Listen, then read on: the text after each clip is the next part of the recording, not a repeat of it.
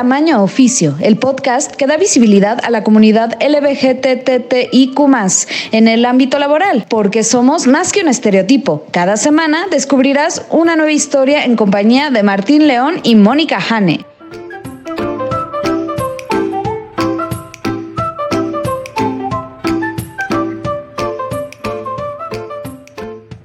Hola, ¿qué tal? Bienvenidos a Tamaño Oficio con Martín León, el doncel de la comedia en México. Hola, Martín. Hola, y también con Jane, la lesbiana más profesional que yo conozco. ¿Cómo estás? Muy bien, ¿y tú? Bien, bien, ¿qué cuentas? ¿Cómo va la, cómo te trata la semana? Bastante bien, creo yo pero este... Te fuiste a Puerto Vallarta, cuéntame. Ay, sí, me fui a una escapadita de fin de semana largo a Puerto Vallarta y estuvo buenísimo. Me encantó porque vi mucha inclusión en ese lugar. realmente se ve que vamos mucha comunidad por allá. Y entonces vi como mucha inclusión, incluso en el hotel donde me hospedé justo oh, nos preguntaron, ¿y a qué vienen de ¿Vienen nada más de vacaciones o hay algún motivo, alguna celebración? No sé, algún aniversario que estén celebrando, chicas. Y eso me gustó mucho porque eh, otras veces que hemos viajado, sí te preguntan así de algún motivo especial por el viaje, pero, o sea, lo más que se han atrevido es como cumpleaños de alguien, ¿no? Alguna de ustedes se casa con un hombre que no está aquí presente. Exacto, ¿no? Y me encantó eso de este algún aniversario que estén celebrando, chicas, o sea, vaya, no me gustó, me gustó, me sentí como que, ah, qué chido que te pregunten así relajadamente las cosas. Porque en un momento dado, pues tú igual podrías contestar relajado así de, ah, sí, es mi aniversario de bodas, por eso vine, o qué sé yo. Entonces, este, eso me gustó mucho del lugar. Y bueno, que tenían sus souvenirs y demás, llenos de colores del arco iris y frases célebres como eh, Love always wins o The Love is Love o cosas así. Entonces, estaba padre, estaba padre. Sí, es como por algo le dicen el San Francisco de México. Sí, y pues te sientes como mucho más a gusto con ese trato, ¿no? Sí. sientes como más libre de pronto. Sí, o sea, no te sientes, te sientes, como dices, bienvenida, que es algo que luego uno no da, que ciertas personas dan por sentado y, y pues para, nosotros, para nosotros, especialmente los que ya tenemos más añitos, sí es algo como que sorprende, ¿no? O sea, que no, no, no sientes que puedes ir a cualquier lugar y esperarlo. No, y como que es, es que mira, todo esta ambiente que genera el mismo hotel, eh, te ayuda muchísimo. Por lo menos a mí me pasa mucho cuando he ido de vacaciones, que en ciertos lugares de repente se me quedan viendo como bicho raro y lo sé que me están, o sea, porque es así como, no sé si, qué, qué, tanto me ven, ¿no? te, sabes que te están viendo como bicho raro y es muy incómodo. No sé si es por el traje, yo uso, yo uso como traje de baño en tres piezas, básicamente, porque me pongo un traje de baño de, entero de una pieza y luego encima porque no me siento bien con ese traje, porque siento que parezco luchador del greco-romanas o una cosa muy rara con esos trajes, no van con mi físico. Entonces normalmente me pongo este, una como bermudita, ¿no? Y de esas playeras para que no te pegue mucho el sol, porque además, gracias, me ampulo cada vez que me da el sol. Entonces tengo que usar de esas playeras con protección solar. Me veo muy rara, yo lo sé, pero me veo mucho mejor que si me dejara el puro traje de baño de una pieza. Y entonces la gente siempre eh, te voltea a ver y luego si ve que estás con, bueno, en mi caso que estoy con Ana o algo y si se te va el pedo y la agarraste de la mano, no faltan los señores que van con su hijito y se te quedan viendo con cara de, ay, oh van agarrados de la mano encima de, ¿no? Sí, sí, sí, sí, sí. Este, y cosas así, y aquí no, o sea, todo el ambiente, todo el tiempo fue, o sea, sin, no, o, sea, no, Como, eh. Sí, o sea, fue relajado. Relajado y no. Que, es lo que uno espera cuando sale de ni nada, exactamente. Ah, digo, también ayuda que ahorita hay mucho turista extranjero, habían mucho gringo y mucho canadiense, ¿no? O sea, el, me atrevería a decir que el 90% de los turistas eran o gringos o canadienses, y pues seguramente eso también ayuda, ¿no? Pero sí siento que también el mismo ambiente del personal y demás ayuda a que la gente que está allí se contagie. Sí, esto, es, todo el ecosistema, a final de cuentas. Exacto. Eh, o sea, los hoteles actúan de cierta manera porque saben que cierto tipo de público viene y cierto público viene porque se sienten cómodos, porque hay espacios para ellos, ellas, o sea, no sé si fueron algún bar gay en la noche, pero pues hay mucho ahí en Puerto Vallarta. Entonces, sí, o sea, es todo el ecosistema que se crea alrededor de, de la inclusión. Así es, Martín.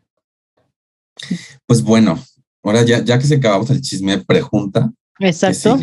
Pues seguiría básicamente pues presentar a nuestra entrevistada, ¿no? Ella es Jay Bucio, yo la conocí en el stand-up hace dos años, más o menos, y eh, es arquitecta y es muy chistosa, ¿no? Me cae muy bien, he estado con ella compartiendo en el escenario y demás, pero me pareció también interesante su entrevista, así es que vamos a escucharla.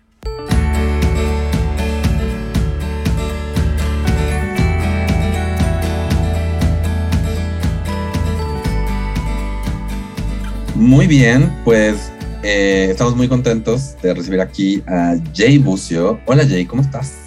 Muy bien, muy fresca, muy, muy, muy navideña. ya es la temporada. ya sé, me, me empiezan a sonar ya los cascabeles. a mi coche también, pero eso no es bueno. sí, no. Jay, por favor, eh, para la gente que nos escucha, primero, eh, te dedicas a remodelaciones e interiorismo.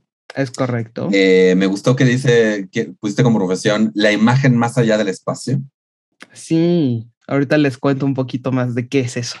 Por favor, estudiaste arquitectura en la UNAM y además haces poquito de stand-up. Cuéntanos, ¿cómo, ¿cómo llegaste a la arquitectura? Llegué de la forma más, este, o sea, creo que ningún arquitecto jamás en la historia va a decir esto, pero yo realmente no quería estudiar arquitectura.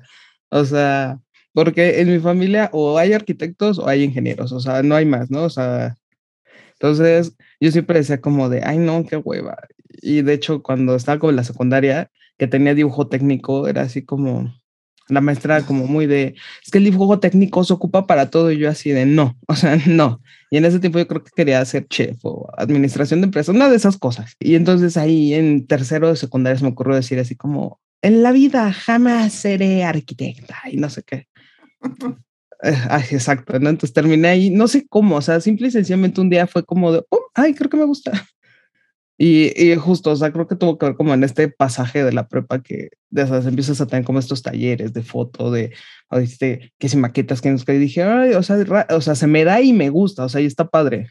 Y ya, entonces ahí dije, pues de pronto, entonces te hacen como, bueno, al menos en mi escuela te hacen una cantidad de exámenes para justo perfilarte, ¿no? O sea, decirte como, si tienes dudas, te vas a hacer como exámenes para darte ideas de qué podrías, o sea, qué podría gustarte y todo, y me salía por lo regular arquitectura, interiorismo, fotografía, o sea, dije, ay, ya, chinga su madre, vamos a arquitectura a ver qué pasa. y ya, ahí fue. y así fue que llegué, todos como de un arquitecto vas en la familia, qué original. Pero bien, disfrutable, la neta. Pero, o sea, e, está padre es justo eso, porque como que primero fue como negar la, como la, la, este, la vertiente, así, la, así de, ¿cómo se dice? La cruz de tu parroquia. La cruz de tu parroquia, sí, la, la herencia, de alguna manera. Y, y terminaste en, en, en, esto. Sí, a sus papás como que, bueno, a los arquitectos familia fue así como de, de verdad, ¡yay! O fue así como de, ¿tienes otra idea más original? No, es que realmente fue como, o sea, fue como, uh, o sea, una más, ¿no? Yo así como de, mi papá, o sea, mi papá es, era químico, entonces fue así como de, bueno, no estudiaste química, no, ya ni modo, no perdí la batalla. Pero sí, o sea, realmente, porque te digo, o sea, literal, mis tíos, mis primos, o sea, somos varios, entonces sí fue como, o sea, ya, ya, ya, ya no, no tiene como esa parte de que original o no, sino es como, venga, uno más al equipo, ¿no? Uno, que no es ingeniero y sí es arquitecto, porque hay como esa, esa variante, entonces es muy raro. Esa pelea. Exacto, ¿no? Entonces ya, aporte, aporte, pero creo que vamos perdiendo entre los ingenieros, no pasa nada. Ingeniería remontó ahí el marcador. Ya sí, ya sé. creo, que, creo que vieron la parte de los sueldos y dijeron, güey, no te a arquitectura, vete ingeniería. ahí fue la vertiente que ganó. y actualmente, lo, ¿cómo es lo que haces? Porque interiorismo de pronto uno tiene muy malas ideas de, no sé, se imagina uno algo, ni siquiera lo quiero decir para que no digas, Han es muy ignorante. Dilo, dilo, dilo, dilo, sácalo, sácalo. O sea, te imagino así como viendo de qué color puedo poner las cortinas, pero como muy de, como decorador de interiores, muy... Sí, bueno, para empezar siempre te dicen como, ay, tú eres decoradora. Exacto, y no es eso, entonces justo sería bueno que nos quites esa ignorancia, por favor. Pues es que, o sea, digo, siendo realistas, hay que, hay que ser, ahora sí que hay que sincerarnos. Y pues sí hay una parte de decoración, o sea, digo, no está mal que te llamen como decorador o decoradora, porque al final de cuentas es, es parte de la actividad que estás haciendo, ¿no? Pero solamente es como un, como un complemento, o sea, realmente lo que, la, digamos que de donde nace todo es de un diseño principal. Entonces ese diseño, pues obviamente tiene varias ramas, entre esas ramas hay parte de decoración que tiene sus ramas, que tiene que ver con los muebles, que tiene que ver con la iluminación, las luminarias, o sea, pero digamos que no es como la rama principal, lo cual no está mal, pero a todos siempre que te dicen, ay, eres decorador, tardo el culo. Y lo que lo remata es como, ah, yo también lo vi en Pinterest, ¿no? Entonces como de... Oh, ya das tu presupuesto y te dicen, ay, pero si le salía más barato el chico de YouTube. así como, sí, señora, pero él, él lo hizo solo.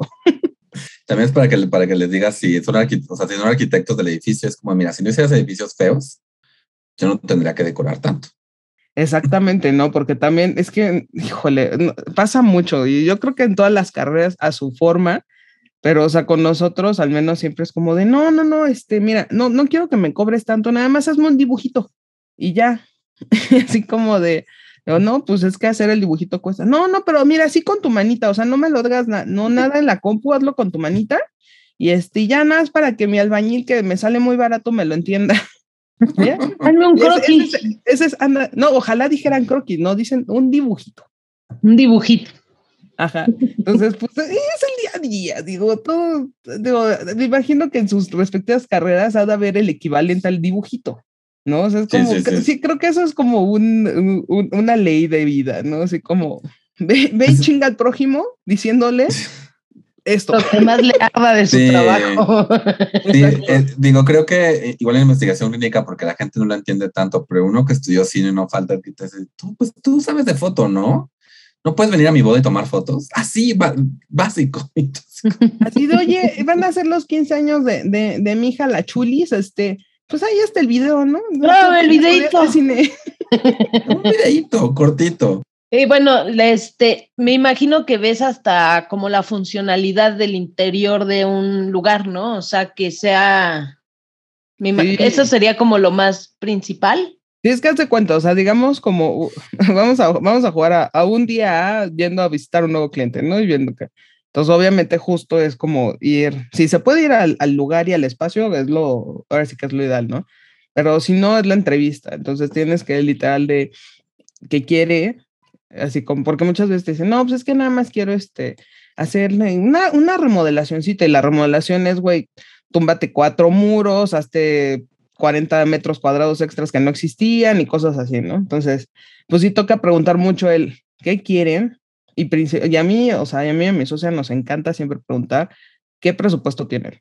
Porque muchas veces, o sea, te pueden pedir neta las perlas de la Virgen y tú dices, ah, pues está pidiendo todo esto es porque de una u otra forma, pues tiene el sustento económico, pero pues no. Entonces, sí es muy importante como preguntar más o menos un margen de presupuesto que tengan y ya con base a eso, pues entonces decir, ah, ok, entonces justo, no, pues este, quiero, no sé, este, mi cocina ya no me gusta, pero aparte tengo una tengo una mamá que tiene silla de ruedas y, este, y vivo con tres perritos y habitan tantas personas, ¿no? Entonces, a partir de eso, pues dices, ah, pues sabes que es una persona con silla de ruedas que necesita que esté cómo se pueda, o sea, acomodar como los espacios, ver si las puertas son lo suficientemente cómodas para esa persona, ver los muebles, subirlos o bajarlos, o, o sea, empiezas a hacer una lista de cosas que igual y no están contempladas en un inicio, pero pues todo a partir de la función. O sea, sí, sí es muy importante ver la función en este caso. Y ya de ahí, pues ya viene la parte de diseño, entonces, porque muchas veces diseñar por función lo deja muy feo, muy cuadrado. Entonces, pues ya, teniendo, digamos que ya teniendo como esa parte tosca, burda y funcional, que le llamaríamos en arquitectura, es como, ¿eh? entonces ya viene la parte, entonces, ok, vamos a hacer que esto, que ya, o que ya funciona, pues entonces ahora ya funciona, entonces que se vea bien, que, o sea, que, que sea armonioso, que sea agradable a la vista, que, que al menos estés aquí y decidas vivirlo, que te sientas parte de él, o sea, y empieza todo un proceso, pero lo principal es justo saber qué quieren, qué tienen y cómo pretenden como, o sea, como pagarlo, porque pues sí, o sea, la neta, al final de cuentas un maestro siempre decía que la arquitectura no era para pobres, y no es que sea tan clasista, pero de una u otra forma, todo cuesta, y más ahorita. A veces estas partes de hacer los espacios más habitables, más de una u otra forma eh, amigables con, con los usuarios, sean con, con capacidades diferentes, eso pues de una u otra forma a veces incrementar las cosas, ¿no? Entonces, suena feo, pero la verdad es que sí es, tiene un peso bastante importante en todo. Y este, bueno, ahorita, más bien mi pregunta sería, ahorita estás como freelancer, tu propio, ¿cómo, es tu trabajo ahorita? ¿Y Ajá. cómo llegaste a tu trabajo actual? Después de estar hasta la madre de los despachos. es que creo que a todos nos llega a pasar, ¿no? O sea, creo que en general no importa la carrera, llega, hay un momento en tu vida en el que la empresa donde trabajas, o sea, ya no te explotó, te super mega explotó y, o, o sea, yo al menos, o sea, pasé de trabajar en, en las constructoras de, de mis tíos como para agarrar justo experiencia y todo y pues te vas como metiendo en esta onda, conociendo como el mundo Godín arquitectónico, que es muy diferente al mundo Godín. O sea, sigue siendo Godín, pero tiene como una parte un poco diferente, porque literal, al menos conmigo, si era como de, ah, y es que es la sobrina. Ah, y la dejan llegar tarde porque es la sobrina. Ah, no sé qué. Entonces, a mí se me pasó como de, pues a mí me daban, o sea, ciertas chambas, que igual sí estaba influido por el hecho de que pues mis tíos eran los dueños, ¿no? Pero pues al final de cuentas, así me tocó y esa era mi relé en ese momento y punto. Y entonces la gente que trabaja conmigo, o sea, están los que sí se llevan bien conmigo como para tener los beneficios de ser la, la, sobrina del dueño, pero había gente que no lo soportaba y que sí había como una envidia y este, entonces mis archivos de la nube los borraban. Y cosas como en esta cosa para que me corrieran. Y al final de cuentas, no es que me hayan corrido por eso, sino que yo también tomé la, la decisión de, de, ¿sabes qué? Tíos, gracias, estuvo increíble, pero pues se están viendo perjudicados ustedes como en la chamba por gente que pues la neta, o sea, no tiene ni caso, ¿no? Y la verdad yo ya me, no me la estaba pasando padre y sentí que ya no estaba como creciendo y fue como que lo voté, ¿no? Por ejemplo, ahí pues nadie sabía de que de mis preferencias ni nada, ¿no? O sea, entonces no puedo decir como, ay, seguro fue que me querían hacer esto por lencha, ¿no? Entonces, esa fue como mi primera experiencia con el mundo laboral y pues también para medirle, ahora sí que el agua a los, a los camotes de cómo se podría poner algo. Termino en otro despacho y en ese pues sí sabían de mis preferencias, pero ahí las usaban como, o sea, como que era un despacho súper cool con esto, o sea, no tenía un pedo, o sea, para, para ese jefe era como de, no me importa qué te guste, qué no te guste, mientras tú entregues y cumplas con tu chamba y no te metas en problemas con nadie más, no me importa, ¿no? Y todos felices pero lo que hacía es que obviamente, y lo decía, dice es que me encanta este despacho porque ya tengo cubierta como todas las zonas, ¿no? O sea, si tenemos un cliente gay, ya sé a quién mandarles, porque los heterosexuales asumen que entre, o sea, si eres gay, entonces todos los gays se gustan, ¿no? Y todas las lesbianas se gustan, entonces como, ah, pues ya tengo mi comodín, no pasa nada, ¿no? O sea, esto que, que, que la lencha vaya y le cobre a la otra lencha, y, y, así, o sea, porque él creía que todos es como, ay, se gustan solo por ser, o sea, ¿sabes? O sea, lo creo que todos lo hemos okay. vivido, ¿no? Así como de, ay, sí, tengo sí, un amigo sí. gay que te va a gustar. no. Pero le funcionó porque sí, o sea, había, este cuate había mandado a cobrar ese cheque con casi todos los del despacho y no había funcionado. Y el día que me mandaron a mí, me pagaron. Entonces, puedo decir que... Igual tenía un punto. Tenía igual ligeramente un punto, obviamente me tuve que ir muy en, en lencha seductora, ¿no? O sea, sácalas a brillar un poco, pero se consiguió, se consiguió el bono que no nos dieron, pero nos lo habían prometido. Óyeme, no, te habían dado doble bono. Exacto. Sé, eh, o sea, es, estas, estas lo valían, caray. lo valen todavía. Eh, bueno, sí, tienes todo, todo, toda la razón. Pero sí, realmente creo que no he tenido como un tema, o sea, con jefes o con, o sea... Clientes y así con, tampoco. No, fíjate que no, o sea, como que, es que te voy a decir algo, o sea, ya ahorita en esta parte en la que ya estoy como freelance, o sea, de, de una u otra forma vas midiendo a tus clientes y vas midiendo también a todo tu equipo de trabajo, porque al final de cuentas, o sea, en arquitectura y en esta parte de las remodelaciones y en la construcción, básicamente tratas con un 99% que son puros hombres. Hay veces que el carpintero, el, el albañil, o sea, les vale madres, ¿no? O sea, al final de cuentas ellos lo único que quieren es que les pagues pero tampoco sabes cómo pueden reaccionar, porque al final de cuentas, o sea, por ejemplo, tenemos un electricista que es lo máximo, pero él sí nos ha dicho, ¿no? Y dice, es que mi papá es muy machista. Dice, o sea, mi, para mi papá no está bien que yo como hombre trabaje para dos arquitectas, o sea, que sean las que me den órdenes.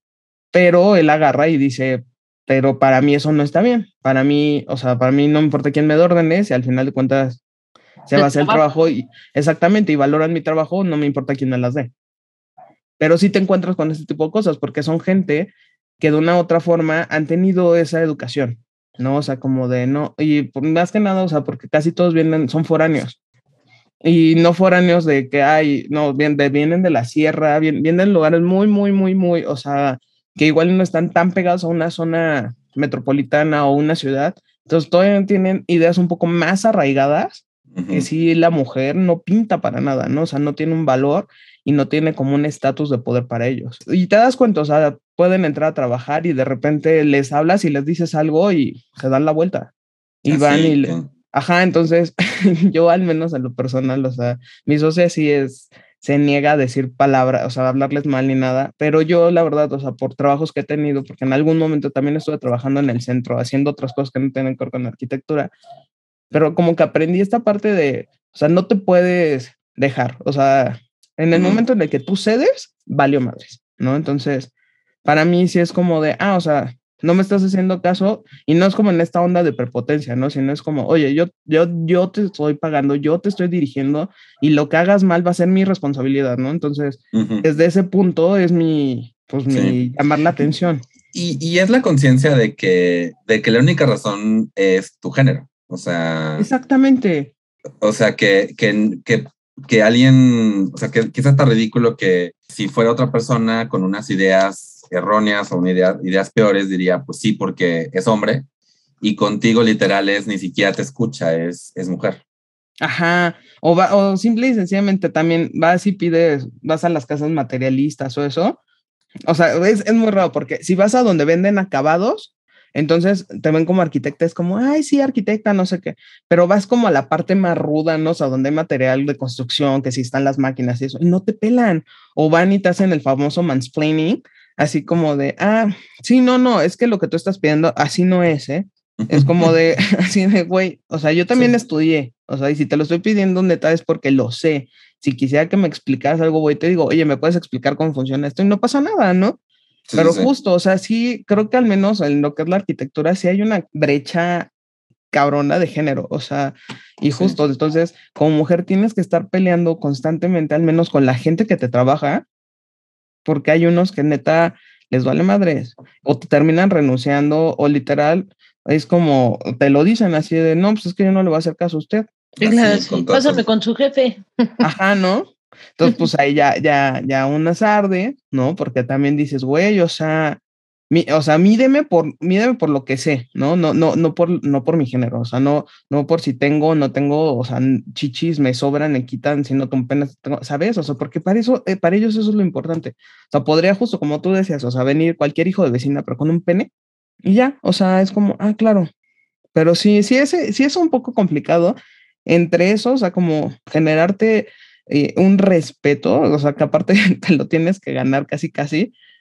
Y la otra, hay una, hay una parte en la que también es como, o sea, como que te ven muy vulnerable y creen que también te pueden estar tirando la onda. O sea, porque ha pasado, bueno, conmigo tengo casi no, porque yo sí soy muy, sí soy muy marcadita como de no, ni te pases, ¿no? O sea, pero por ejemplo con mi socia, o sea, de repente les llegan, le llegan los mensajes y en vez de decirle, oiga, arquitecta, no sé qué, chula, ¿cómo está? Y no sé qué, ¿cuándo la veo? O sea, ¿sabes? Que es como, güey, ajá, ¿a poco le vas a estar escribiendo al arqui así chulo? ¿Cuándo, ¿cuándo lo veo? Pero en su cabeza cree que está, exacto, es, cree que está bien o así como, pues no, entonces digo, no sé, me imagino que en, todo, en todas las profesiones de una u otra forma hay un punto en el que se refleja esto, ya sea en la parte este, económica, creo que eso es lo que más se marca, pero al menos en lo que tiene que ver como con la arquitectura y la construcción, lo vives así neta, o sea, les vale madres les vale madres, o sea, si tal, o sea, como que no hay un filtro de, ay, lo esto, o sea, debo hacerlo, no debo hacerlo, les vale, o sea, para ellos es bien hacerlo. Sí, y hasta, y como que si se los cuestiona, están a decir, güey, pues esto es normal. ¿Cuál es? Ajá, sí, ¿por, qué se queja? Pero, digamos, o sea, entonces tú ahorita ya estás en un, estás tú y tu socia trabajando proyectos ustedes dos. Sí, ya. Y contratan, y contratan a personas, a las necesarias para que se haga el proyecto. Exactamente, sí, o sea, tenemos como nuestra plantilla ya base, que obviamente pues ya lleva, ya llevamos un ratito con ellos, que ya son, digamos que es la plantilla de confianza, la plantilla que sabe perfectamente nuestras, o sea, igual y no llegamos a decirle, ah, hola, este maestro, fíjese que mi preferencia es tal, ¿no? Pero ya, se, ya, ya se la sabe, ¿no? O sea, porque justamente vienen trabajando con nosotros de tiempo mucho más atrás, entonces digamos que se han visto ya varias etapas de la vida, ¿no?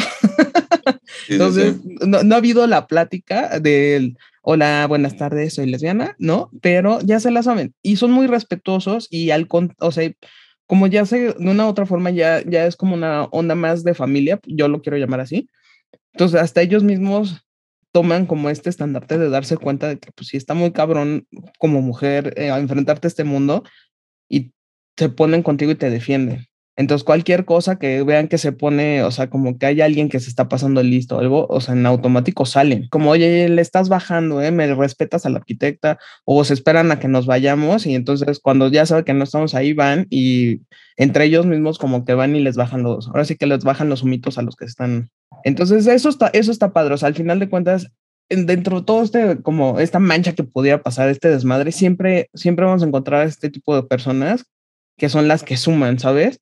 Entonces, dentro de lo malo siempre hay, hay, hay, hay, ahora sí que diamantitos. Eso me gustó mucho, me gustó mucho eso, esos diamantitos, que, que creo que idealmente vamos a ir encontrando más conforme. Sí, creo que al final de cuentas, o sea, ya, o sea, no puedo decir que ahorita estamos en un momento esplendoroso o en una época de oro, pero creo que es muy positivo encontrar ya gente, o al menos, o sea, justo eso, como ese tipo de personas en las que ya no tienes que decir nada. O sea, no hay por qué decirlo. Y aún así se respeta. Y creo que eso ya es lo valioso. O sea, hace, pues, no sé, al menos yo cuando creo que inicié como en este descubrimiento de mi homosexualidad, pues no, o sea, todavía estaba como muy under, como que si era mal visto, o sea, había un proceso raro y, y, ya, o sea, ya en ese momento ya estamos hablando que había como más abertura.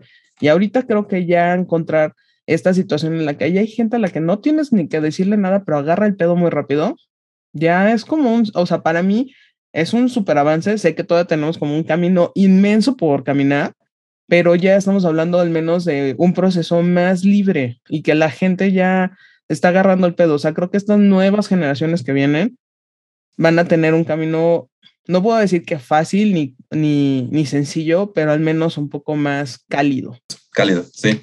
Pues es que justo, como que ya me quedé clavada en el tema de género pero pensando así un poco, porque me ha, me ha pasado a mí, ¿no? Como de cuentan las malas lenguas. No, me ha pasado, por ejemplo, a mí me encanta estar disque arreglando cosas en mi casa, ¿no? Y entonces voy a la ferretería de aquí de la esquina y me pasó en una ocasión que llegué, no me sé los nombres de nada, así de nada, soy malísima. Yo llego y así de, oiga, jefe, ¿me puede vender? Es la, esta del, el, del taladro, el que pasé el agujero, ya sabe. Y así, ah, sí, la broca, güera. ¿Para qué la quieres, no? o sea, soy un desastre. Pero eh, me pasó una vez que llegué y estaba cambiando, cambié la cajita esa de luz de los breakers. Ese que, ¿no? La cambié tu, centro, tu centro de cargas. Ese. Lo tuve, que, lo tuve que cambiar porque quemé el otro.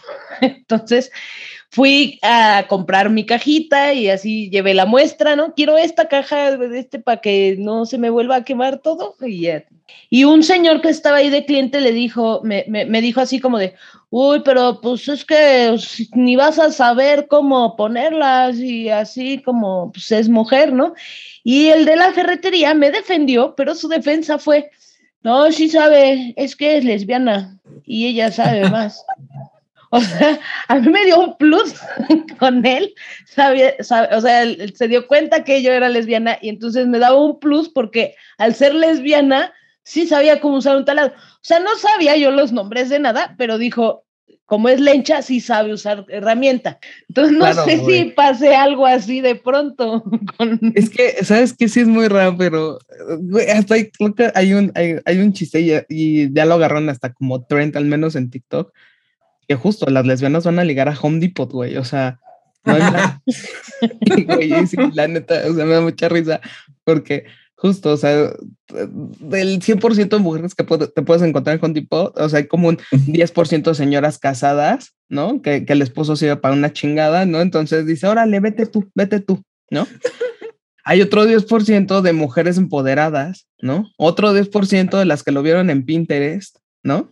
Otro 10% de mujeres que son diseñadoras industriales, que tienen que ir, y esas se saben todo, güey, se saben cómo se llama todo, y las más las lesbianas, güey, ¿no? Entonces, y se nota, güey, o sea, no hay, no hay forma de debatirlo, o sea, no hay forma, pero, güey, es que Home Depot tiene cosas muy atractivas para las lesbianas, güey o sea, y más si te gusta, neta, o sea, es que eh, no sé, no, no sé en qué momento de la escuela de la lesbiandad, antes de llegar a la tierra, pasas por el taller, güey. Entonces, güey, es, o sea, obviamente hay lesbianas que seguro no tienen habilidades manuales y no necesariamente de las que nos distinguimos las lesbianas, ¿no? Güey, entonces, les gusta armar algo. Siempre, güey. O sea, siempre o tienen cuestiones como de carpintería, pero siempre, o sea, hay alguna, o sea, neta, es raro la que no, es raro la que no. Y la que, y la, que no le gusta hacer eso, güey, entonces seguramente está en un pedo como de coches. Ah, o, sea, Básicamente, si no está en el Home Depot, está en el AutoZone, ¿no? O sea. Exactamente, exactamente. O sea, así, así es, así de básicas a veces podemos ser las lesbianas. Y justo, entonces vas a una ferretería, es como, y te ven, porque aparte, o sea, para los de la ferretería, o sea, no hay como todo este gran segmento de qué tipo de lesbiana eres, ¿no? Entonces, como, si te con pelito, corto o aquí el gel así, güey, que la chamarrita, o sea, si no te ve la chichis, es lesbiana, güey, fin, o sea, así, así te termina calificando. Está escondiendo la chichis y es lesbiana, güey. Ajá, así de, como que se le ve un bulto que se lo está pacho, seguro es lencha. Entonces, güey, sí, justo, o sea, está terrible que te haya, o sea, bien que te defendió, terrible su argumento, ¿no? Pero sí. justo también. Sí, es, es, lo que se le dice el estereotipo que pretende ser benigno, ¿no? Es como. Exacto. Eh, o sea, a mí me pasa lo, me pasa con la decoración, que de repente me piden mi opinión sobre decoración. Que, que decore Martín, él es gay, y es como de, sí, pero tengo pésimo gusto. es que, güey, neta, o sea, también es como, o sea, que fue una vez un, un señor que nos encontramos así como en intercerámico, bla. Y justo estábamos nosotros como viendo los acabados, y en eso entraron dos chicos gays y estaba el señor. Y fue como, le dijo así como, pues, si no, ahorita le preguntamos a él, seguro, seguro saben quién es como, güey. o sea, tampoco es una regla, o sea, pues, es que, pero volvemos a lo mismo, en este caso las lesbianas del Home Depot, hay un gran porcentaje de chicos gays que, pues sí, o sea, no, justo en esta vida antes de nacer, pasas por el taller del buen gusto y, y ahí están ellos. O sea, la neta tienen como, como esa, esa sensibilidad que todos tenemos, pero simple y sencillamente yo creo que en esta parte de el ser gay y lesbiana, esa sensibilidad te vale madres si la sacas o no, solo la sacas y ya, ¿no? Entonces creo que todos los heterosexuales también lo tienen, pero les da miedo sacarla. Sí, justo, justo yo estoy, ya estuve tallereando chistes aquí, pero, pero tengo un chiste de que los hombres heterosexuales dicen que no reconocen colores hasta que le compres una playera de su equipo en el pantón equivocado, así de, esta playera del Pumas es pirata porque este dorado no es el oficial y todo así, qué pedo. Ajá, pero ahora la, la, la playa de la selección, muy machos, muy no me gusta el rosa, pero ahí tienes la pinche playa de la selección y, y, y es como, es que rosa mexicano. Estamos defendiendo las raíces. Ajá, el único eh, rosa que no los hace putos, según ellos, es el rosa mexicano, señoras y señores. Además, o sea, quiero, quiero ahora como hacer, preguntarte sobre tu incursión en el stand-up, porque obviamente este humor quiero creer que lo traías, lo traes desde siempre. Te dijeron toma un curso, o nada más tú un día dijiste me voy a subir, me vale madres, ¿cómo fue? Exactamente, igual, igual que en la carrera yo no quería hacer esto. Real, o sea, obviamente consumí stand-up, me gustaba, pero en mi cabeza jamás pasó que pudiese hacerlo. O sea, para empezar, ni siquiera sabía que había escuelas de stand-up, ¿no? O sea, o sea, para mí es como, oh, esa gente es muy erudita y todo lo improvisa y lo hace de lo máximo, wow, ¿no? Por eso los mamo más, ¿no? Y en eso, algún, en algún momento una amiga nos dijo así como, oigan, me acompañan a ver a hablar, va a ser su graduación de stand-up y yo. Ahí eso, huevón, o sea, como chingados, ¿no? Y ya fuimos y ahí me enteré que había clases. Y era, era una generación que salía de Gloria Rodríguez. Entonces ya nos la pasamos bomba, así como diciendo, güey, no mames, en una, en una graduación es donde más vales madre en la vida. Qué bonito ser la gente ajena valer madres. y mis amigas dijeron como, güey, creo que tus pendejadas podrían tener futuro. Y me pagaron el curso, y me dijeron, mira, de regalo de cumpleaños te lo pagamos. Te becaron. Ajá, así como debe hacer algo productivo de tu vida porque ahorita no estás haciendo ni madres, ve a hacerlo, ¿no? Y ya entonces fui a mi primer clase, así literal me dijeron, ahí está tu horario, todo el día que te tienes que presentar y a dónde tienes que.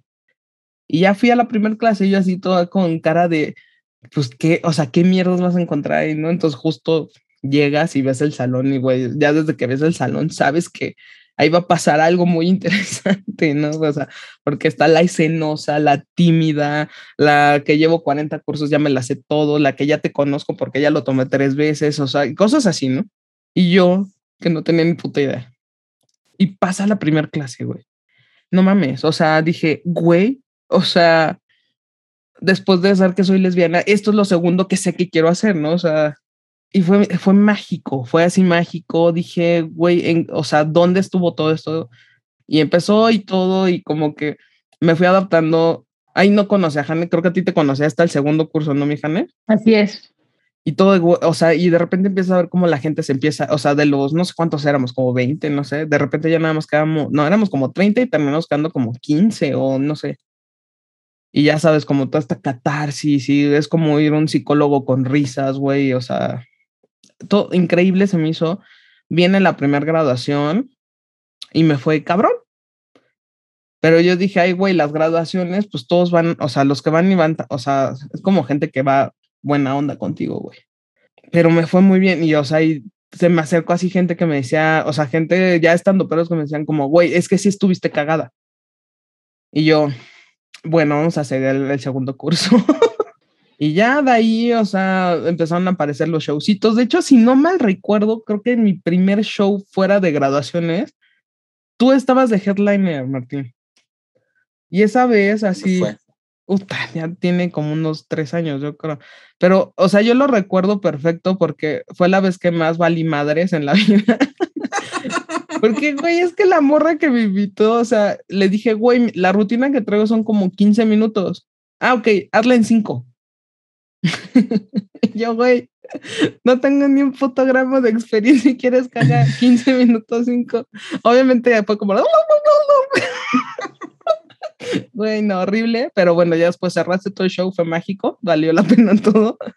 Pero, güey, o sea, y ahí fue cuando dije, no mames, güey, o sea, sí o no. Y ya empezaron a venir, ya sabes, más shows, unos buenos, otros malos. Y de repente la abría Gloria Rodríguez, creo que en el Tonalá, Y ahí fue como la catarsis de, no sé qué voy a hacer con el stand porque la mitad del show, o sea, de la gente sí se rió y la mitad no. O sea, los viejitos no les gustó que dijera pinches viejas. Y la otra mitad fue como, güey, qué cagado que alguien dice pinches viejas y no le da miedo. Y ya, entonces ahí como que dije, bueno, chinga su madre, vamos a darle. Y pues sí, siguió y todo poca madre, había más shows, había gente, había todo, o sea, poca madre de huevos hasta que llegó la pandemia, ¿no? Y valió verga todo. un tantito. Igual este es un pregunta una, un, un, tanto como metafísica, pero, o sea, ¿qué, qué, qué tanto crees que es, o sea, lo que aprendiste, o sea, que todo tu rollo de arquitectura te ayuda en la comedia y, crees que si algo de la comedia te está ayudando en, tu, en la parte de interiorismo y, y, este, y remodelaciones? Más, que, más que la arquitectura me ayuda en lo otro, o sea, creo que me puede ayudar como en esta parte como, eh, como la capacidad de poder leer a las personas rápido. Ok. Pero creo que me ha servido más la comedia para todo lo que tiene que ver con arquitectura. O sea, aparte que creo que ya es como un don que tengo el poder saber vender las cosas muy rápido, pero ya, o sea, haz de cuenta, no hay plática que tenga con, con clientes que no esté estructurada al menos en una regla de tres, ¿sabes? o sea, o, el famoso running gag. Entonces, justo las juntas, en vez de ser como de, bueno, cliente, y aquí están tus acabados, ¿no? Y este, quiero hacer esto con, entonces ya se convierte en un, en, o sea, literal es como una rutina en la que pues lo vas, lo vas metiendo y lo vas metiendo y se caga de la risa y así le digas, ay, te va a salir en 500 mil pesos. Y el güey se ríe y le gusta, ¿no? Y aparte dice como, ah, o sea, y se, entonces como que hay una forma de conectar más padre porque justo, o sea, se lo alivianas, o sea, a pesar que le estás diciendo, güey, me voy a gastar tu dinero, pero dicen, ah, se lo va a gastar divertidamente y me cae muy bien. 10, 10 de 10 para esta chica, excelente servicio. Entonces, creo que me ayuda más como esta parte justo de la estructura cómica o sea, como a plan, y ni siquiera es porque me ponga como a hacer una rutina de cómo lo va a vender este, sino que ya, o sea, ya lo traes, entonces nada más es como una cosita de irlo trabajando, pero literal creo que me ayuda más la comedia a la arquitectura que la arquitectura a la comedia. Y lo cual está padre, o sea, neta, una junta con los clientes, o sea, de verdad, o sea, hay unos clientes que los amo y los adoro, que ya vamos por la segunda, este, invitación de carnita asada a la que nos llevan, ¿no? O sea, de la buena relación que se hizo. y aparte ya al grado que se enteraron que hago stand-up, entonces ahora en pandemia que justo tenía como un, live con un amigo, ah, pues se conectaban y yo así qué pena, ¿no? Porque obviamente pues en el, o sea, en el live, en esta onda, en la onda estando para pues eres, e, eres quien eres, ¿no? Entonces mis clientes pues se enteraron de muchas cosas. Pero ahí siguen. Entonces, es, es, amor sincero, es amor sincero. ¿Tienes alguna pregunta más, Jane? Pues no, ya nomás la, la mía del final. Pues vamos. Ay, eso suena, suena cabrón, Jane, no quiero llorar, de verdad. no, es una, no te preocupes, es una fórmula matemática. se me dan, se me, se me dan los números. Ya te dan porque eres arquitecta, entonces no va a haber tanto problema. Sí, chica, chica, tú ponme la derivada. Yo, yo aquí te encuentro el integral también. No, básicamente la pregunta es, si existiera un genio de la lámpara maravillosa LGBTTIQ, ¿qué deseo le pedirías? La paz mundial, este, eh, la cura del VIH y un deseo más por cada deseo que pida porque tenga infinitos. Entonces, pues ya ahí, creo que, o sea, de afuera del mame, creo que sí, o sea, creo que sí, o sea, no, no pediría como cosas de, ay, quiero dinero, no, creo que pediría como justo, o sea, que al final de cuentas todos como seres humanos encontramos nuestro equilibrio. Y creo que si todos estamos equilibrados, el mundo fluye como debe fluir. Bien. Ya está bien. ¿Tú, sientes que ya encontraste tu equilibrio? No, definitivamente no. O sea, y creo que tengo una teoría de que el equilibrio lo va, lo voy a encontrar ya que esté como en esta onda de, de jubilación, ¿no? En la que o sea, como que ya ves tu vida en retrospectiva y dices como, güey, lo hice chingón. O sea, a pesar de que la cagué, lo hice chingón.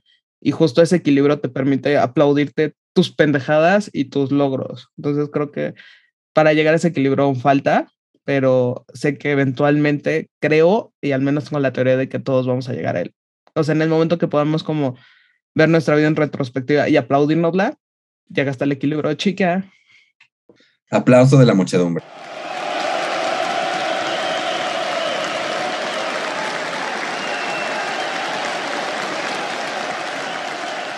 Muchas gracias, público querido, los amo.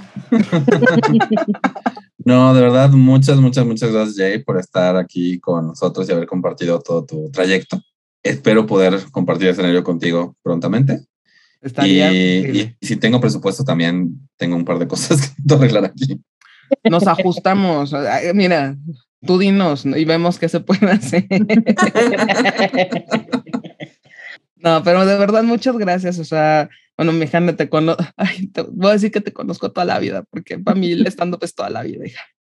Pero no, de verdad es, eh, eh, eh, está, es mágico, o sea, al final de cuentas, creo que este proyecto que están haciendo, que ya obviamente llevan un ratito moviéndolo y, y invitando a gente, creo que al final de cuentas va, va enriqueciendo de una u otra forma. Tanto ustedes creo que se enriquecen como nosotros como sus invitados y la neta, pues está bien padre.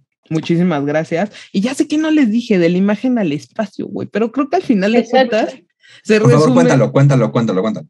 Ah, eh, eh, cuando entré a la carrera dije, yo no quiero hacer una tesis de, ay, voy a hacer un edificio de hospital, 40 eh, pisos. No, qué hueva. Entonces dije, me voy a ir como por la teoría de la arquitectura, que me gusta muchísimo. Y justo mi tesis, pues, plantea la posibilidad de que todas las personas, al ver una foto, imaginan cómo es ese lugar pero la realidad que ese lugar no es como, como lo estás pensando, ¿no? Entonces, que al final de cuentas se plantea una, son, son tres realidades. La del fotógrafo que tomó esa foto, la que tú te imaginas y la que vives en el espacio. Entonces, justo mi tesis desarrolla todo eso y al final, o sea, como lo que cierra es que todo, todo en, este, en esta vida es una imagen que termina siendo un espacio para alguien. Entonces, los espacios son únicos, los espacios los vivimos de formas diferentes y no importa que Jane, tú y yo estemos en el mismo, ese espacio va a ser completamente diferente para las tres personas. Entonces, hay todo un proceso en cómo lo calculo, porque justo hay, hay un proceso como calcularlo matemáticamente. Órale, también. Sí, sí, sí, la verdad. 10 para mí, muy bien, lo hizo muy bien. Pero neta, o sea, creo que al final de cuentas es eso, o sea, y creo que se puede traslapar a una cosa de que al final de cuentas todos somos una imagen, pero realmente el espacio que somos per se es muy diferente al que todas las personas ven hasta que nos viven, ¿no? Entonces, ese es el resumen de la imagen al espacio. Wow. Es un concepto de repente como muy sencillo en su superficialidad, de que cada quien pues vive el espacio de forma diferente pero sí cuando lo llevas como, cuando lo llevas como más, ya, ya parece que estoy un poquito también yo, pero... Date, date. Rólala, es más. no, te voy a decir que, que o sea, igual suena raro también, pero creo que por ahí puede haber algo de comedia, o igual aunque no hables de eso, creo que sí, justo lo padre de la comedia es que la experimentamos todos en conjunto, pero al final cada quien se lleva algo diferente de cada chiste. Exacto. Es correcto. Es que la comedia está bonita. O sea, neta, estoy muy enamorada de ella. O sea, ahorita me, me, resulta difícil no estar dando shows. Me resulta difícil como, o sea, como que entré en, ese, en esa etapa como de, ya sabes, como a los drogadictos cuando los estás limpiando, como ya sabes, así de que neta, o sea, me hace falta el maldito escenario como hace dos años estábamos al tope y haciendo y todo. Pero pues bueno, son procesos y, y pues ya, o, o, o, ya vete. Omicron, no vengas, por favor. Muy bien. Pues ahora sí, muchas, muchas gracias, Jay. Gracias. Eh, seguimos, seguimos en contacto y pues nos vemos pronto, espero. Claro que sí. Omicron mediante. Gracias. Están bien padres. Les ame.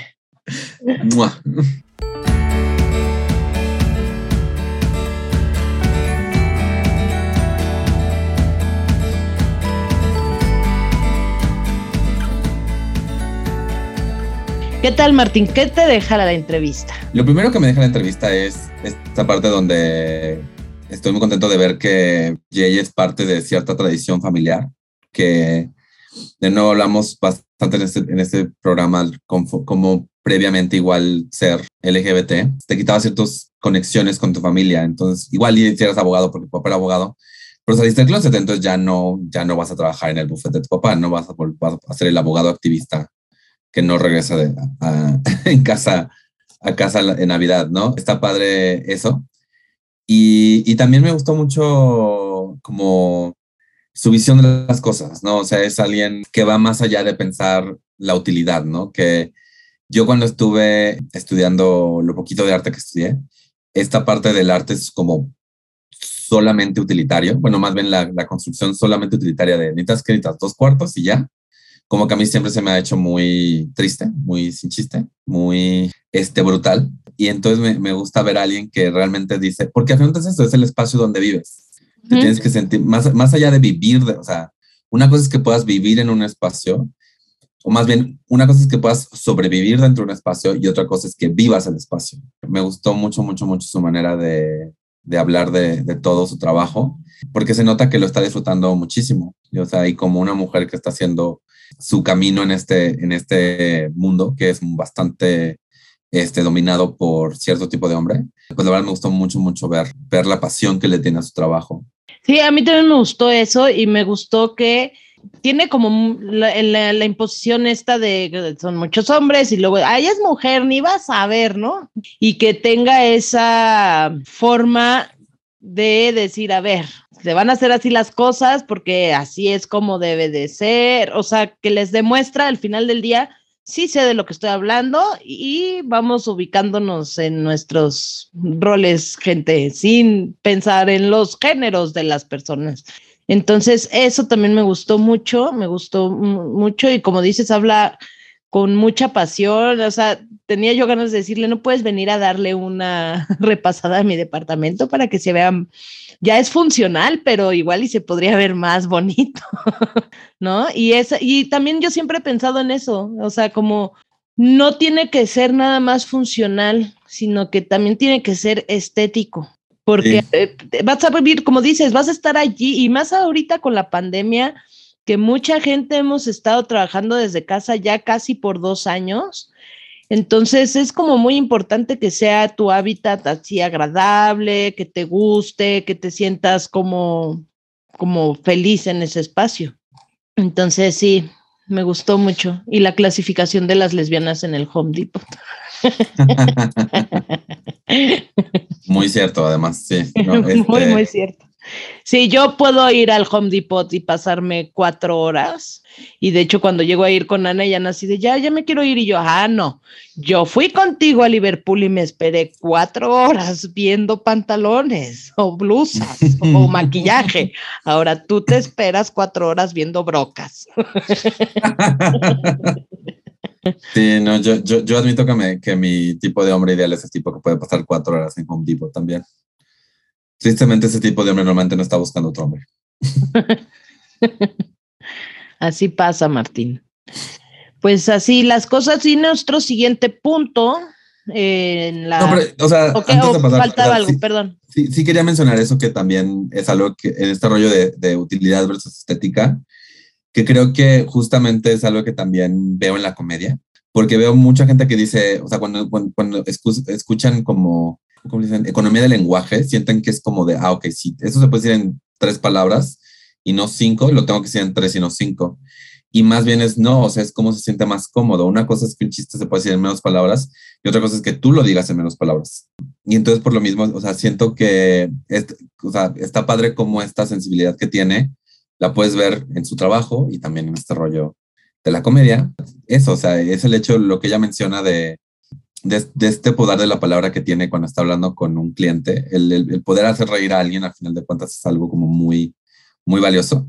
Y me gustó mucho, mucho, mucho. O sea, o sea, creo que si tú escuchas mujer, primero si escuchas arquitecto, tienes un estereotipo. Si escuchas mujer arquitecta, tienes otro estereotipo. Y luego la ves a ella y ella es como totalmente, solamente Jay Bucio en la comedia y en su trabajo y todo. Entonces, este, me gustó mucho, mucho ver cómo es coherente en todas las partes de, de, de ella. aunque ella misma dice que de repente juntarla, es que sus clientes la vean hacer comedia, ya es como algo que, mm, ¿qué tanto, qué tanto quiero que suceda? Pero sí, me parece que Jay es Jay en todos lados, o sea, muy auténtica. Ahora sí pasamos al siguiente punto. ¿Tienes alguna noticia en nuestro siguiente punto de la minuta? Eh, no, que este, mencionaste una noticia que queríamos comentar. Exactamente. Yo traigo la noticia, la vi en El Sol de México. Se publicó apenas el 2 de diciembre y dice, empresas mexicanas LGBTQ friendly crecen a cuentagotas. Según datos HRC Equidad MX, factores como la presión de socios, clientes o proveedores complica la integración de más empresas. Han pasado cinco años desde la primera edición de HRC Equidad MX, el índice corporativo anual que celebra la inclusión de la diversidad sexual dentro de las empresas en México y reveló que apenas el 27% de las 262 organizaciones participantes para el listado 2022 son mexicanas. Las demás son transnacionales. Con respecto a la edición 2021, las empresas mexicanas crecieron 15% al pasar del de 62 a 71 por debajo del aumento que tuvo el listado en general del 33%, en el que se sumaron 65 más. Bueno, me pareció como bastante interesante.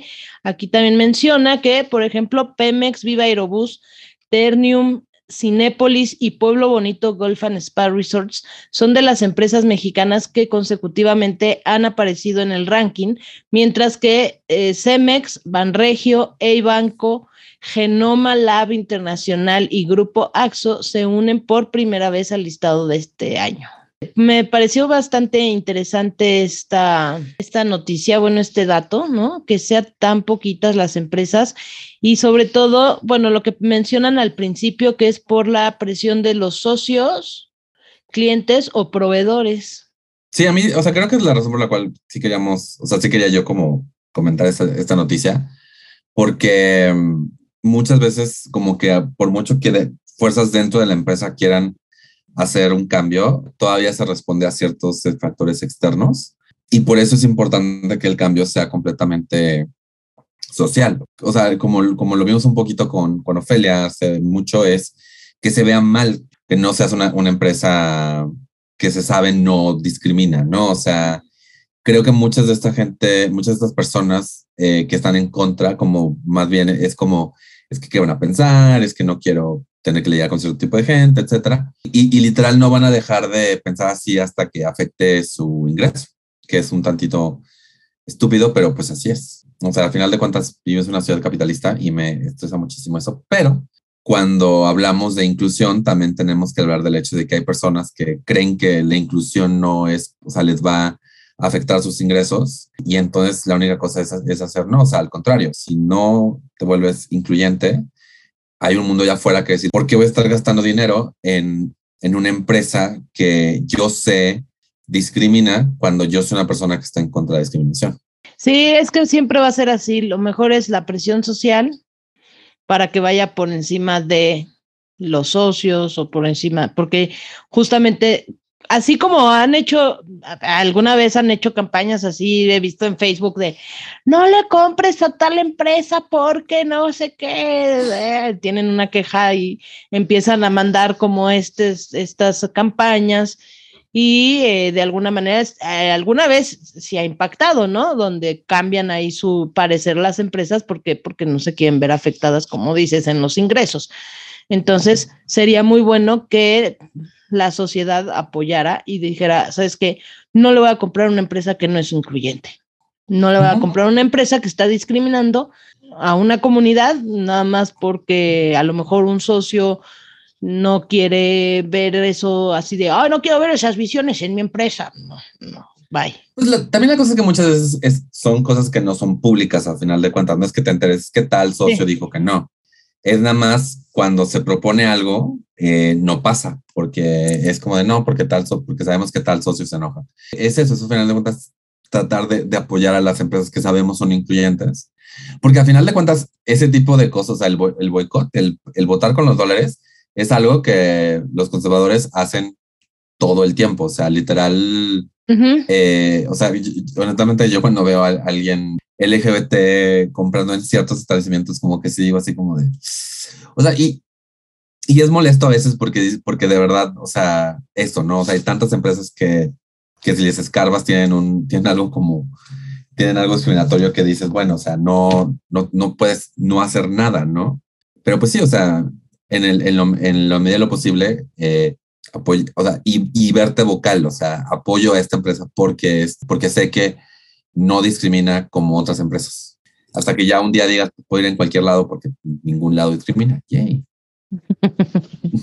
Así es. Pues yo, es que yo igual, porque íbamos a hablar de recomendación, yo no tengo recomendación, más bien tengo dos noticias sobre espectáculos que podrían sonar como recomendación, pero no lo son, o más bien anti-recomendación.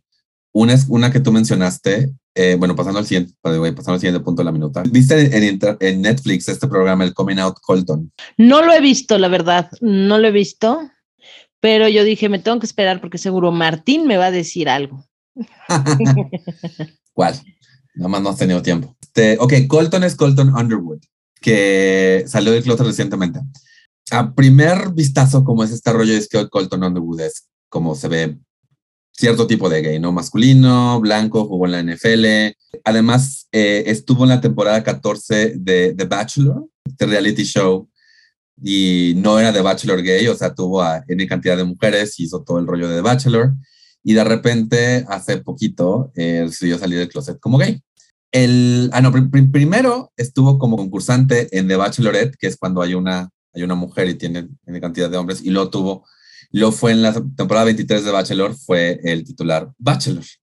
Entonces salió del closet y así como salió del closet, básicamente anunciaron esta serie que se llama Coming Out Colton. Eh, salió del closet en abril 14 del, del 2021 y pues básicamente, o sea, yo lo que veo es alguien que está tratando de sacarle lana a, los realities. O sea, vi el tráiler de Coming Out Colton y, en algún, y, y, sale la escena donde sale el closet con su papá, que honestamente como que es una escena muy emotiva. Yo le veía los, los símbolos de dólares a este hombre en, el, en los ojos. Es como esta escena va a, va a hacer que la gente vea mi serie y por lo tanto seguramente gane dinero. Y, y, pues muchos, muchos, digamos, este, celebridades gays van a estar con él en, su, en este programa. Gus Kenworthy, que es este, un esquiador olímpico que salió del closet en el 2015.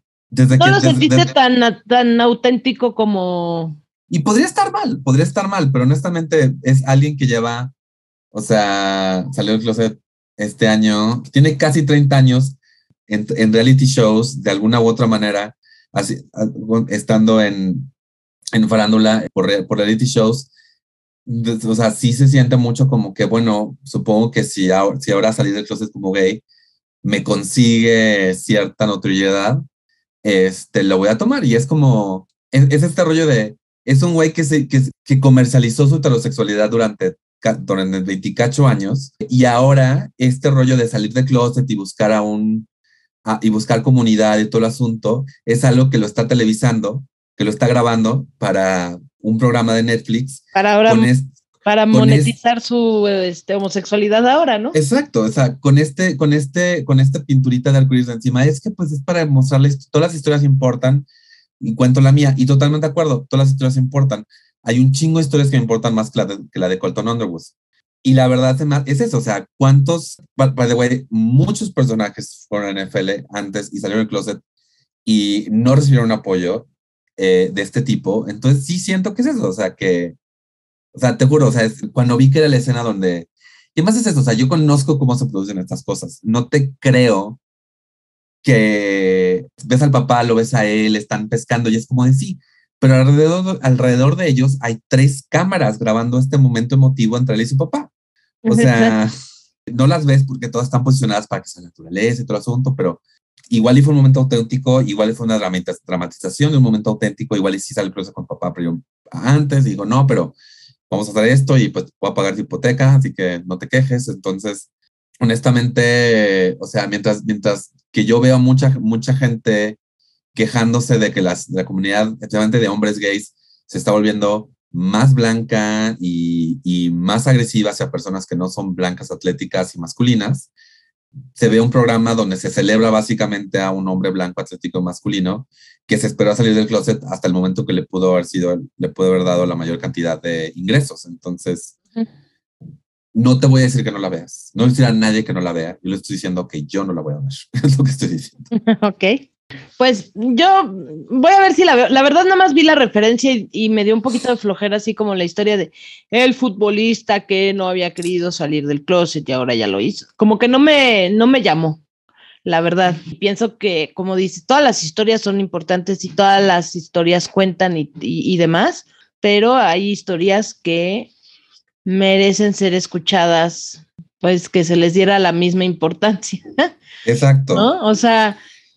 Igual y si hubieran hecho como, o sea, si, si hubiera hecho un reality donde él fuera el que buscara las historias de otras personas, algo como Queer Eye for the Straight Guy, pero que fuera, que, que fuera así como de, o sea, que él, o sea, que no fuera, mírenme a mí durante seis episodios salir del closet con, con un apoyo que, que la verdad no, no es para nada común para muchas personas. Y fuera más bien él diciendo, bueno, yo ya salí del closet, tuve estas dificultades y, me, y intenté buscar a personas que están teniendo dificultades para, pues, ayudar sus historias, ¿no? Exacto. Porque sí creo que, o sea, o sea, este o sea, es un problema mucho de la comunidad de, entre gays hombres. No sé cómo sea entre lesbianas, pero, o sea, sí siento que cada vez o sea, eh, la imagen del gay que se pone como al frente es o esta versión súper afeminada, o sea, donde tienes tu Jonathan Van Ness de Queer Eye, donde, donde sientes que tienes que exagerar tu feminidad, no importa qué tan cómodo estés haciéndolo, y por otro lado tienes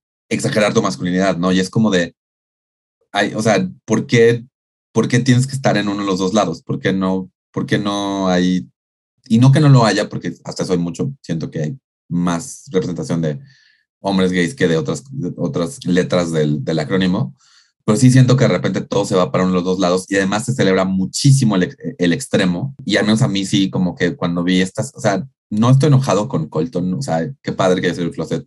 Espero que, que, este, que tenga una vida plena y feliz.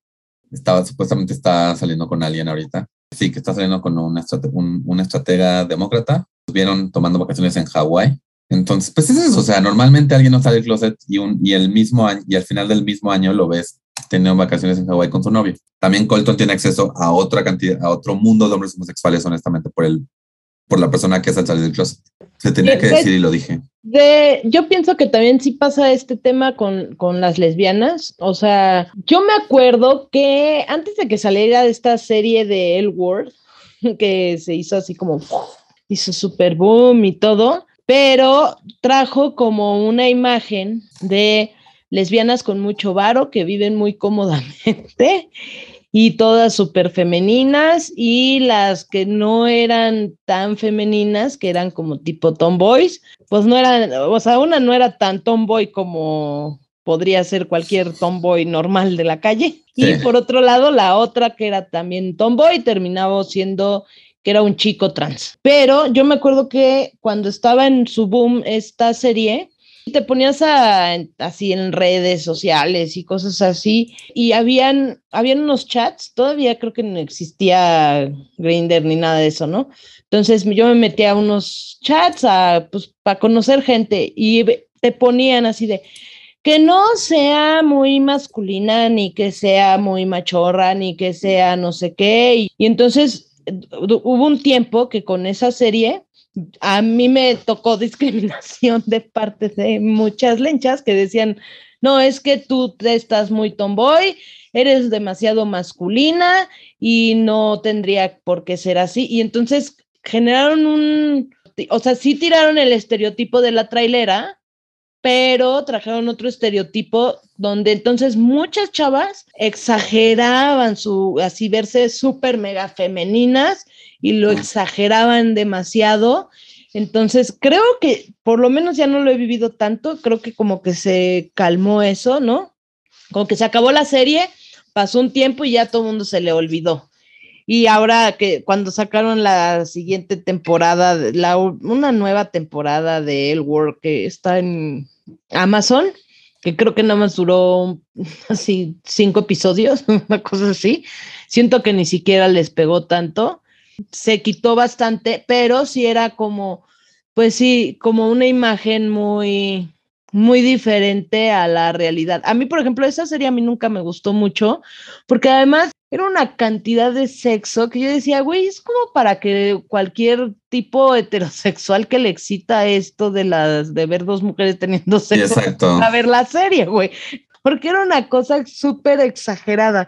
A mí me, me, llamaba mucho la atención, o sea, el primer episodio ya estaba poniéndole, una, o sea, empezaba con dos chavas poniéndole y luego las infidelidades entre ellas, pero todo... No en, qué momento... Donde no tuvieran sexo, que decías... ¿En qué momento deja de ser representación y se vuelve nada más... Vamos a ver. Eh, intentar decir, decir, ah, sí, esto es una serie como súper de representación femenina, pero a final de cuentas yendo atrayendo a la visión masculina, ¿no? Entonces... Sí, a mí esa serie, la verdad, así como que muchas les encantaba y todo. Yo sí la empecé a ver y yo desde un principio me acuerdo que decía, güey, pero ¿por qué tanto sexo, güey? Quiero más el chisme, ¿no? La historia de lo que está pasando. A mí también me pasa que con las, con las series LGBT, con las series de hombres hacia hombres gays, realmente Queer as Folk es una, fue como muy formativa para muchas personas, para muchos hombres homosexuales. A mí me gusta, o sea, me gusta el personaje principal, creo que es, es un buen personaje, pero de repente si era eso, era como, como que todo era alrededor de, o sea, no, no, no de la vida sexual, sino alrededor de escenas sexuales, ¿no? O sea, de repente había, la narrativa no la necesita, igual me estoy viendo muy puritano, pero también como que de mi lado era como que esta cosa de que, pues yo quiero, o sea, por ejemplo, si tú ves una comedia romántica, la comedia romántica luego no tiene tantas escenas de sexo, como que las, las omiten, ¿no? O las obvian. Eh, exacto. Y pero ves una, ves una comedia romántica gay de hace unos años y, y pues no, era básicamente cortemos, pero, o sea, escena porno en medio de la comedia romántica. Y no, y no puedo decir que me disguste ver, ver, a, verlo, pero como que yo decía, bueno, o sea, si quisiera ver porno, estaría viendo porno. Ahorita yo quiero ver una comedia romántica. Exactamente.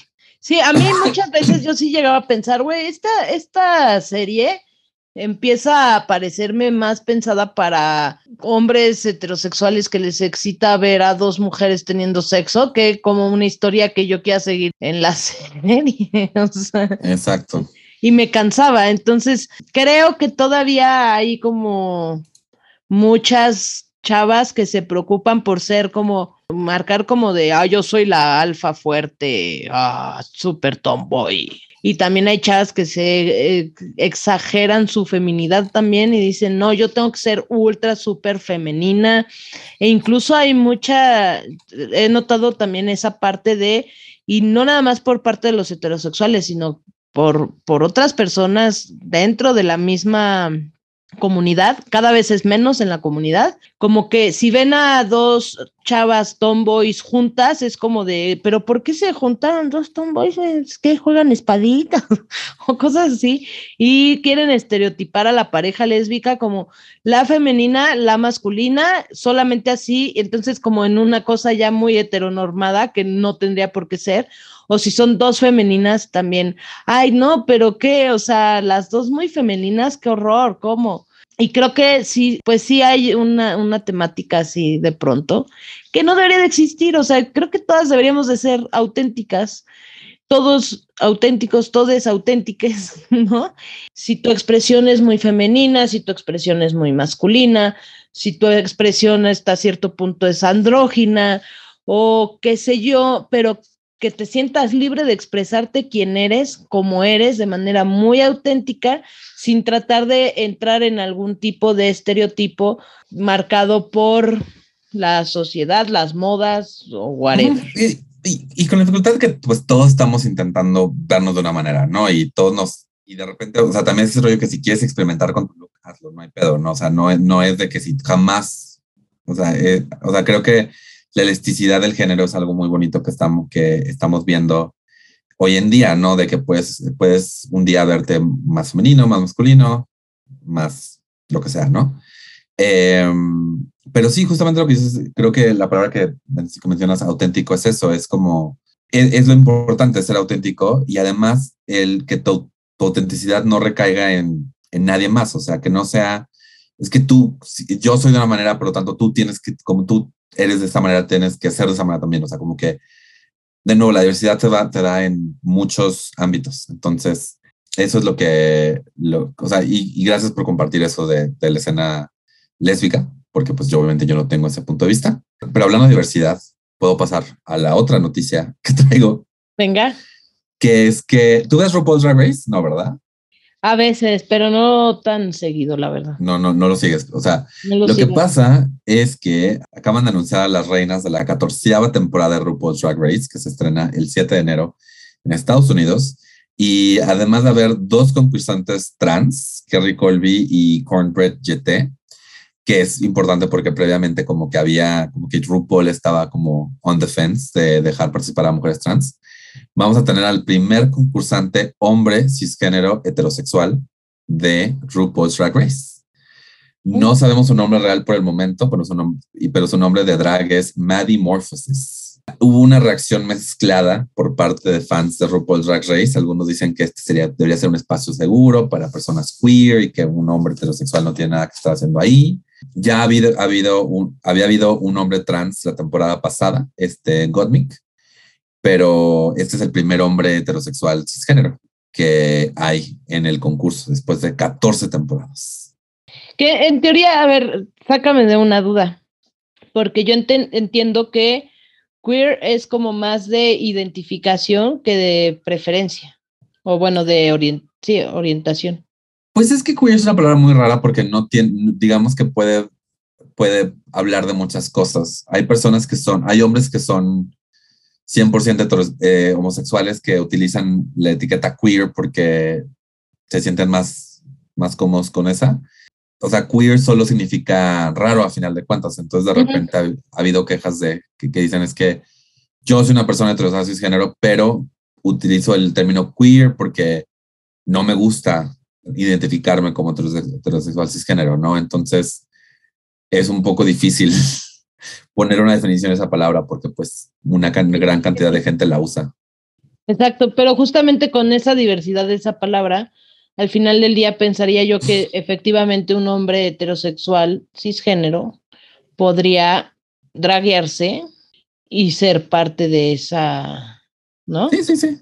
Y no tendría por qué limitar a, o sea, porque yo entiendo, por ejemplo, transvesti es igual, ¿no? O sea, puede ser o no puede ser gay la persona que se transvesti, que, es transvesti. Sí, ya hay mucho hombre heterosexual que le, o sea, es que es eso, ¿no? Una cosa es el travesti, o sea, digamos que en español, una cosa es lo que es la T de travesti y otra cosa es el drag queen. O sea, el drag como expresión artística es muy grande y variado, ¿no? O sea, eh, hay drag kings, eh, hay gente que hace drag que realmente no está buscando una ilusión de género. El drag es como enorme, ¿no? Entonces yo creo, uno, no, no sabemos mucho de esta persona más allá de que es de Arkansas, que se llama Maddie Morphosis y que va a ser el primer concursante que se autodenomina heterosexual cisgénero.